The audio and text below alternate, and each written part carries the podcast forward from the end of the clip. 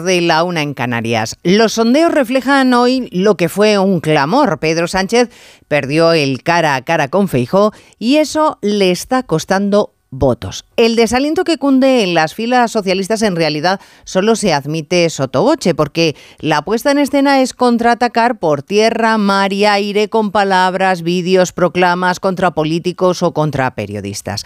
La verdad es que esa actitud demuestra más desesperación que fortaleza, pero quedan 11 días para las elecciones y cualquier metedura de pata o hecho fuera de lo normal puede condicionar el resultado.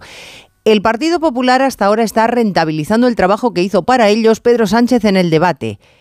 Pero ya ha quedado clara una cosa. De aquí a la cita en las urnas, un descuido, un error, una metedura de pata puede ser letal.